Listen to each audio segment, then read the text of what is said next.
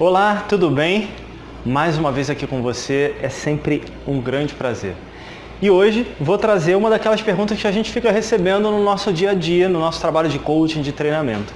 Uma dessas pessoas veio e perguntou para mim, para o Dalton, o seguinte: de, o quanto é que o medo norteia a sua relação com o dinheiro?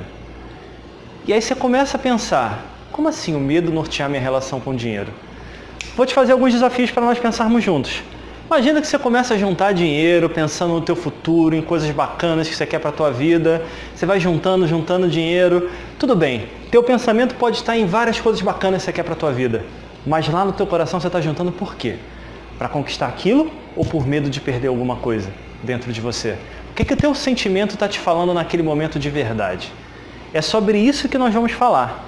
Da mesma maneira, você está com dinheiro, você juntou dinheiro, tua relação está bacana com dinheiro, você começa a investir dinheiro, ajudar outras pessoas, a investir em determinados negócios, por exemplo. Mas você está investindo naquele negócio por quê?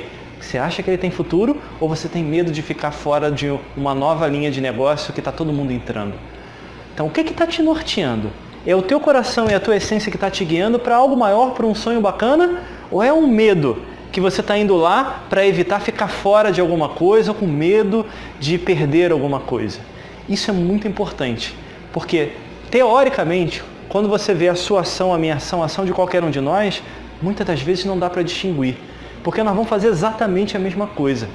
Só que um de nós vai investir naquilo porque acredita no potencial daquilo e o outro porque tem medo de ficar fora de alguma coisa. Um de nós vai juntar dinheiro para poder investir em coisas maiores, para o nosso futuro, para sonhos que nós temos. O outro, porque tem medo de alguma crise deixar a gente numa situação difícil. Qual de nós é você aqui na nossa brincadeira? De que forma você está sendo norteado por isso? E eu não estou falando do que você está pensando, eu estou falando do que você está sentindo. Por que, que isso é importante? Porque tem duas coisas que acessam direto o nosso, nosso inconsciente. A imagem que nós plasmamos, que nós colocamos na nossa tela mental, e o sentimento que nós geramos aqui. A tua imagem pode estar perfeita em cima de um sonho ou de alguma coisa que você quer alcançar. Mas se o seu sentimento tiver atrás escondido um medo ali, será que você vai realmente chegar onde você quer?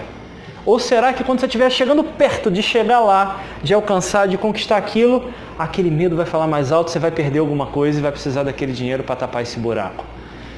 Pensa um pouquinho nisso, reflete sobre isso. E se a sua resposta for, aqui dentro ainda tem medo, aqui dentro o meu sentimento é maior, ainda é o medo, pare e pensa. O que você pode fazer agora? Não é amanhã, é agora, para começar a limpar isso. De que forma que você pode se integrar nessa relação? Até porque, vamos combinar, o medo, ele não está só presente na nossa vida com dinheiro, ele está presente na nossa vida. Mas se uma coisa que eu tenho e trago dentro de mim, que eu acredito demais e que eu vou compartilhar agora com você é, para mim, o medo é uma porta. Quando você tem coragem de encarar essa porta e abrir e sair do outro lado, você encontra um pedaço do teu potencial que estava escondido. Então, meu desafio aqui para você é: abre a porta do teu medo e encontra o um pedaço do teu potencial que está lá escondido. E faz não só a tua vida financeira, mas a tua vida pessoal e profissional prosperar do jeito que você merece. Pensa nisso, aplica isso na tua vida e até a próxima. Grande abraço.